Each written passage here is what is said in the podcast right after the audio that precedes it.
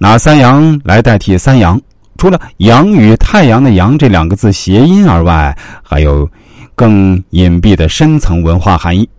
其一啊，汉代许慎在《说文解字》中说：“阳者，祥也。”古文中“阳”字与“祥”字是相通的。《本草纲目》中引董仲舒说：“阳者，祥也，故吉礼用之。”吉祥的礼俗中常用阳作声，就是因为羊能传递吉祥福祉之故，羊也因此而成为吉祥福祉的象征。从几万年前到几千年前的岩画上，原始人镌刻的形态各异的羊的形象中，我们可以看到人类与羊的亲善与和谐的关系。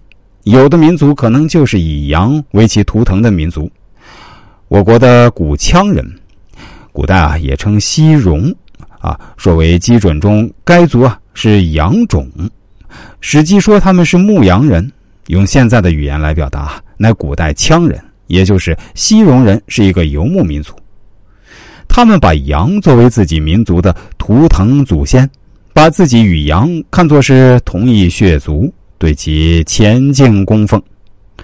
人类从原始狩猎者。进到驯养者之后，羊便成为人类驯养的家畜。祭祀对于古人来说，这是经国之大事。举行祭祀活动，牛羊历来充当着最为重要的祭牲的角色。祭祀宗庙祖先，则羊为大牲。作为祭牲时，一般的牛羊是不行的，而要求其体毛完整美者。其二，《说文解字》中又说。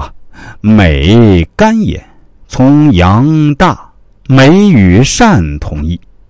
阳之大者，则美，美又与善同义。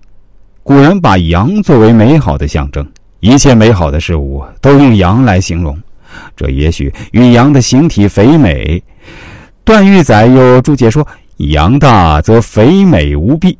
性格温顺，叫声悠扬婉转，缺少攻击性，善有关，足见羊之隐含着美好、和善、吉祥之意。因此，阳之物象也便成为美好的意象。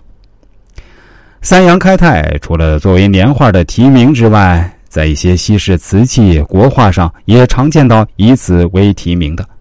自是既取于三阳新春时节的吉祥称颂，又兼有易传中太卦好运降临之意。愿以三阳开泰为题名的瓷器和国画，皆系雅文化之属，一般小百姓是无缘见识，更无缘享用的。而年画儿就不同了，它具有民众性，随着那些雕版的起合而印出千张万画。以流入农民为主体的农贸市场，随着三阳在腊尽之时君临千家万户，成为亿万底层农民兄弟的希望与憧憬的寄托所在。